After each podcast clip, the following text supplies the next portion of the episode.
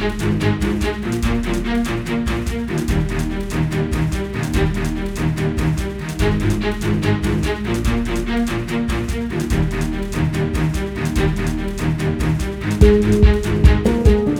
Sociale Le Mag, un podcast de la Cour de cassation.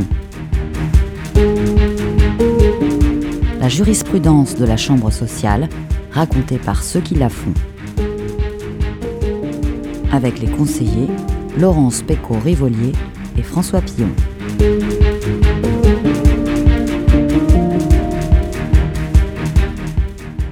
Comme chaque mois, avant de faire un focus sur un arrêt que nous décrypterons ensemble, et ce mois-ci, il sera consacré à la délicate question des rapports entre liberté religieuse et obligations professionnelles, nous allons commencer par évoquer l'actualité des décisions de la Chambre sociale, avec deux arrêts relatifs à la question de la durée du travail et un troisième arrêt qui portera sur les élections au comité social et économique.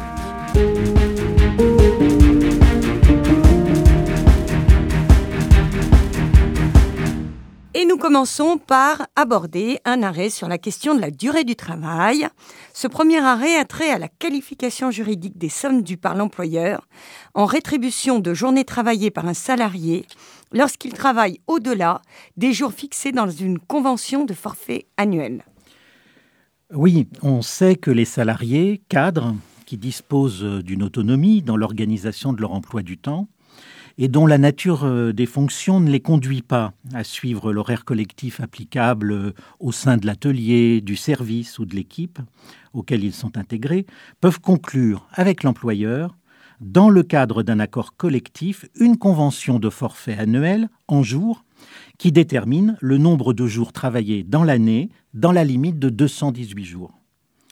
Alors, le salarié sous convention de forfait en jours bénéficie des repos quotidiens et hebdomadaire, mais il n'est pas soumis aux durées maximales journalières et hebdomadaires de travail, et les dispositions relatives aux heures supplémentaires ne lui sont pas applicables. En revanche, l'employeur ne peut pas lui imposer de travailler au-delà du nombre de jours fixés dans son forfait. Et qu'est-ce qui se passe si ce nombre de jours est dépassé? Eh bien, la Cour de cassation considère que le dépassement du nombre de jours prévu par le forfait n'emporte ni la nullité de la convention de forfait, ni son absence d'effet. En revanche, elle considérait que le salarié pouvait prétendre à des dommages et intérêts qui comprenaient la rémunération des journées travaillées au-delà de la durée du forfait, à laquelle pouvait s'ajouter une réparation pour les repos non pris. Elle considérait. Ça veut dire que la Chambre sociale a évolué dans sa jurisprudence? Oui. Elle estime euh, désormais, et c'est l'arrêt du 26 janvier dernier, que les sommes dues aux salariés par l'employeur ne le sont plus au titre de la réparation d'un préjudice subi, mais constituent une rémunération avec l'ensemble des droits et obligations attachés à la qualification de salaire, euh, les congés payés, les cotisations sociales. Il appartient donc euh, dorénavant au juge, dans le respect d'un minimum de 10%, de fixer le montant de la majoration applicable à la rémunération due au salarié en contrepartie du temps de travail excédant son forfait.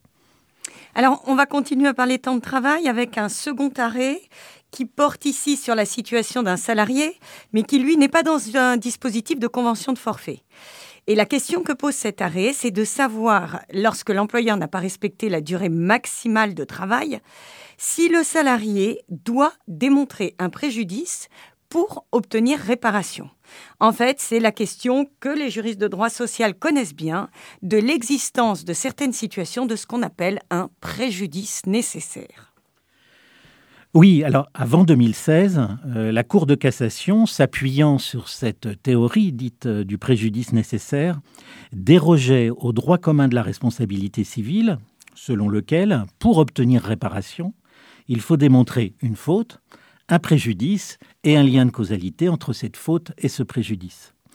Elle considérait que dans certaines hypothèses, le manquement de l'employeur à ses obligations causait nécessairement un préjudice au salarié, si bien que ce dernier n'avait pas approuvé l'existence d'un préjudice subi, ni le lien de causalité entre ce préjudice et le manquement de l'employeur. Et quelles étaient ces hypothèses? Bah, C'est agi euh, tout d'abord d'assurer le respect effectif par l'employeur euh, de règles de procédure prévues par le Code du travail, et notamment de la procédure de licenciement. Puis cette jurisprudence s'est étendue à d'autres situations plus nombreuses qui a rendu au fur et à mesure plus difficile la lecture des critères permettant de déterminer les manquements de l'employeur qui doivent être nécessairement indemnisés de ceux devant l'être sur justification d'un préjudice.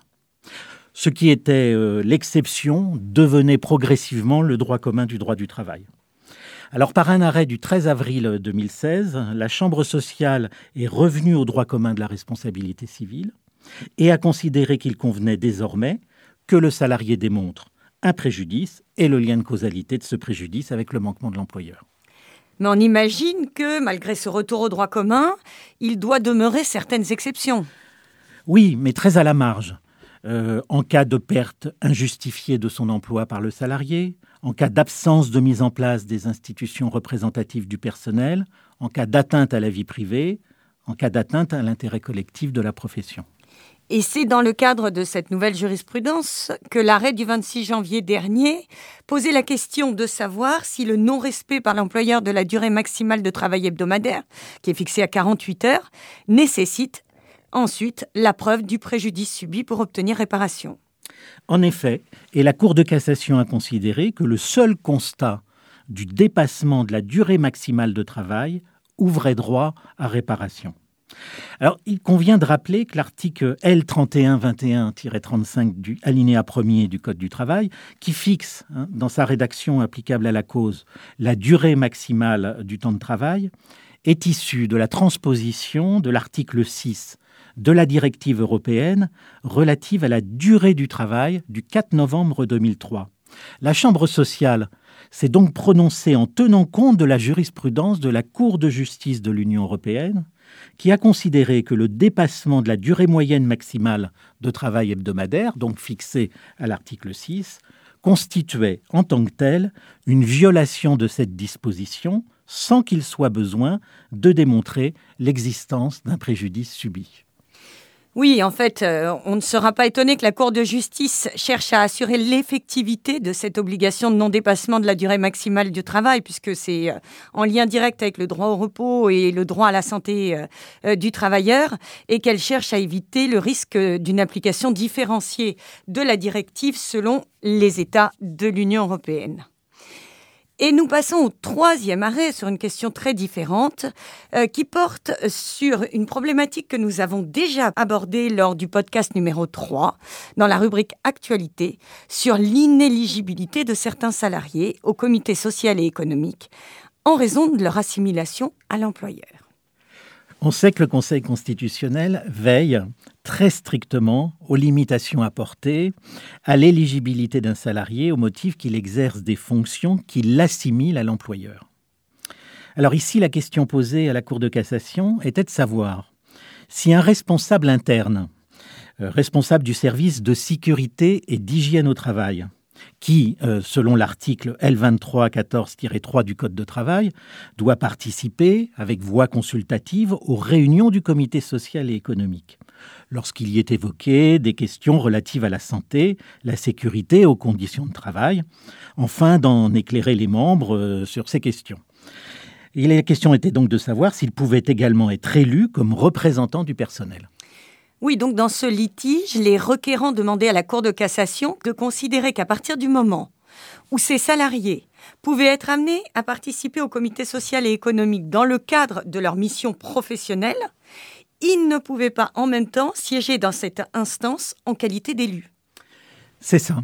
Mais la Cour de cassation relève d'abord que lorsque ces responsables hygiène et sécurité participent par application donc du texte de loi, aux réunions du comité social et économique, cette participation ponctuelle se fait en leur qualité de sachant, c'est bien qu'ils n'exercent pas dans ce cadre une mission de représentation de l'employeur vis-à-vis des représentants du personnel. Et elle constate ensuite que l'on n'est pas dans cette hypothèse, dans une situation de cumul entre deux fonctions représentatives du personnel qui seraient incompatibles comme par exemple entre le fait d'être élu du comité social et économique et représentant syndical devant ce même comité. Dès lors, la Cour de cassation a considéré que le salarié, responsable du service de sécurité d'hygiène, peut parfaitement être élu au comité social et économique, même si, de temps en temps, il y prendra la parole dans le cadre de ses fonctions et non plus en qualité de représentant du personnel. Vous retrouverez les commentaires de ces trois arrêts à la lettre de la Chambre sociale, numéro 10.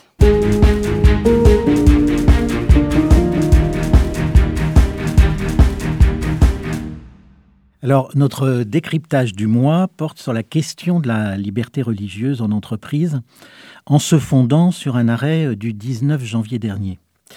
Le fait religieux en entreprise est une question euh, sensible, et les débats qui ont entouré euh, l'affaire euh, Babylou en 2013 ont montré la complexité de cette question qui fait appel à la fois aux notions de liberté religieuse, de neutralité, de laïcité ou encore de pouvoir de direction de l'employeur. Depuis cette affaire, le droit positif s'est enrichi euh, de la réglementation et de la jurisprudence européenne, de l'intervention euh, du législateur national et euh, des décisions rendues par la Cour de cassation qui ont permis de clarifier les règles applicables en ce domaine. Le droit à la liberté de religion du salarié est un droit protégé. C'est évidemment le droit à la liberté de croyance qui est absolu et ne souffre pas d'exception, mais c'est aussi le droit à la liberté de manifester sa religion en public ou en privé. Et donc un salarié peut faire valoir ses convictions religieuses dans le cadre de la relation de travail. Alors tout à fait. D'ailleurs, euh, c'est un principe général de liberté religieuse qui s'applique, qui est euh, garanti par la Constitution, qui est garanti par l'article 9 de la Convention européenne de sauvegarde des droits de l'homme et des libertés fondamentales. On le trouve également à l'article 10 de la Charte des droits fondamentaux de l'Union européenne et naturellement, il figure dans les dispositions de droit national. Si on regarde le Code du travail, on va retrouver notre article L1121.1 que nous avons déjà cité à plusieurs reprises et selon lequel nul ne peut apporter aux droits des salariés et aux libertés individuelles et collectives de restrictions qui ne seraient pas justifiées par la nature de la tâche à accomplir, ni proportionnées au but recherché. Et bien évidemment, à cet égard, la liberté d'exprimer sa religion, c'est une liberté fondamentale qui s'inscrit dans ce texte. Il faut aussi évoquer euh, le principe de non-discrimination qui lui figure à l'article 1132.1 du Code du travail et qui prohibe la discrimination d'un salarié, notamment en raison de ses convictions religieuses.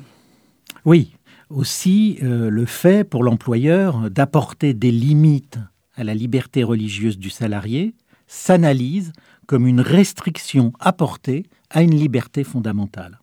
Et il en découle euh, un certain nombre de considérations. Alors, pour faciliter euh, la compréhension du sujet, peut-être conviendrait-il de distinguer deux problématiques différentes, celle de la restriction apportée par l'employeur à la liberté du salarié de porter un signe religieux et celle du refus par le salarié d'exécuter ses obligations en raison de ses convictions religieuses. Alors si on commence par la question des restrictions que pourrait apporter un employeur à la liberté du salarié de porter un signe religieux ou d'ailleurs politique ou philosophique.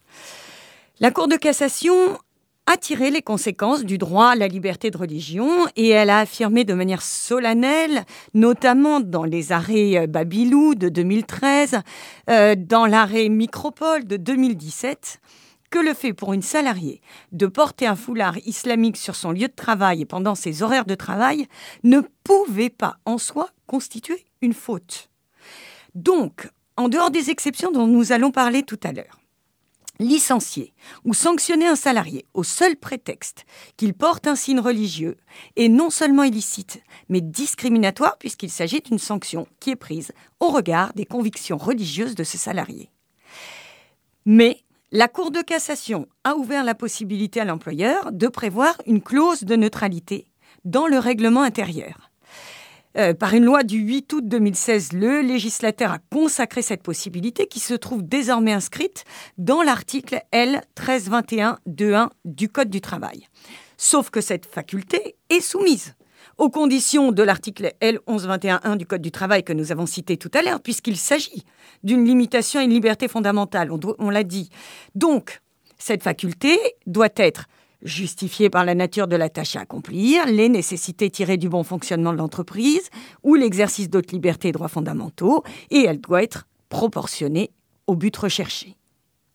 La jurisprudence européenne a également fait état de cette faculté d'inscrire dans un règlement intérieur une clause de neutralité. Et à cette occasion, la Cour de justice a précisé qu'une telle clause de neutralité, pour être valable, devait être absolument générale, c'est-à-dire s'appliquer indistinctement non seulement à tous les signes religieux, mais également aux signes politiques et philosophiques. Est-ce qu'il existe, en dehors du cas de la clause de neutralité, des situations dans lesquelles il est admis qu'il puisse être apporté des restrictions à la liberté d'expression religieuse. Oui, lorsque cette liberté risque de heurter une autre liberté fondamentale ou d'autres droits fondamentaux. Par exemple, traditionnellement, la jurisprudence européenne et la jurisprudence française admettent euh, qu'il puisse y avoir des restrictions qui soient justifiées pour des raisons liées à la santé ou à la sécurité du salarié ou de ceux qui le côtoient. Euh, on trouve un exemple dans la jurisprudence de la Cour européenne des droits de l'homme qui a admis qu'il puisse être demandé à une infirmière d'ôter une croix qui pendait à son cou et qui pouvait présenter un danger exerçait euh, son activité de soins. Alors, en revanche, la jurisprudence européenne refuse de considérer que les exigences de la clientèle, qui s'affirmerait gênée par l'existence euh, d'un vêtement religieux, est un impératif qui permette de justifier de restreindre la liberté religieuse du salarié ça, c'est vraiment très important. C'est ce que la Cour de cassation a rappelé d'ailleurs dans une très récente jurisprudence euh, Camailleux du 21 avril 2021, par laquelle elle a considéré comme discriminatoire le licenciement d'une vendeuse qui avait refusé d'enlever son voile euh, alors qu'on lui demandait de l'ôter parce que cela n'aurait pas été conforme aux exigences de la clientèle.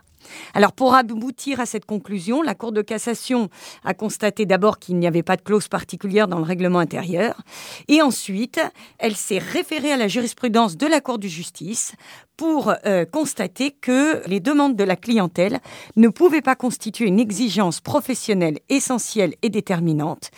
Et à cette occasion, elle a précisé qu'on entendait par là une exigence objectivement dictée par la nature ou les conditions d'exercice de l'activité professionnelle en cause.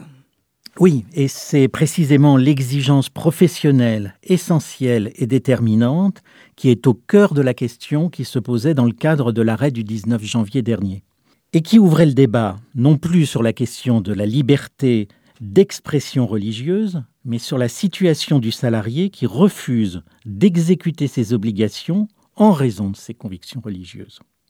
Autrement dit, Jusqu'à quel point un employeur est-il tenu de rendre compatible l'exécution normale de la tâche confiée au salarié et les convictions religieuses de celui-ci? Alors en France, on ne connaît pas, comme dans les pays du common law, le principe des accommodements raisonnables. Ça n'est pas inscrit dans nos textes. Heureusement, bien évidemment, dans la plupart des cas, les entreprises tentent, euh, dans un souci bien connu de paix sociale, de fonctionnement harmonieux de l'entreprise, de mettre en place les aménagements qui vont permettre aux salariés de respecter leurs convictions religieuses sans pour autant bouleverser le fonctionnement de l'entreprise. On pense par exemple aux menus euh, diversifiés dans les cantines, à l'organisation euh, des congés en tenant compte des impératifs de chacun. Mais il n'en demeure pas moins qu'il arrive que euh, des conflits surviennent et euh, nous en venons à notre arrêt du 19 janvier dernier qui présente euh, un tel conflit. Dans notre affaire, le salarié était employé dans une entreprise de nettoyage. Et il avait refusé un changement d'affectation sur un site. Alors c'est vrai que c'était un site particulier, il s'agissait d'un cimetière. Et il faisait valoir que ses convictions, hindouistes en l'occurrence, lui interdisaient d'y travailler pendant certaines périodes. L'employeur, estimant qu'il était fondé au regard de la clause de mobilité qui figurait au contrat de travail à procéder à cette affectation géographique, a euh, sanctionné le salarié en prononçant une mutation disciplinaire sur, un autre site.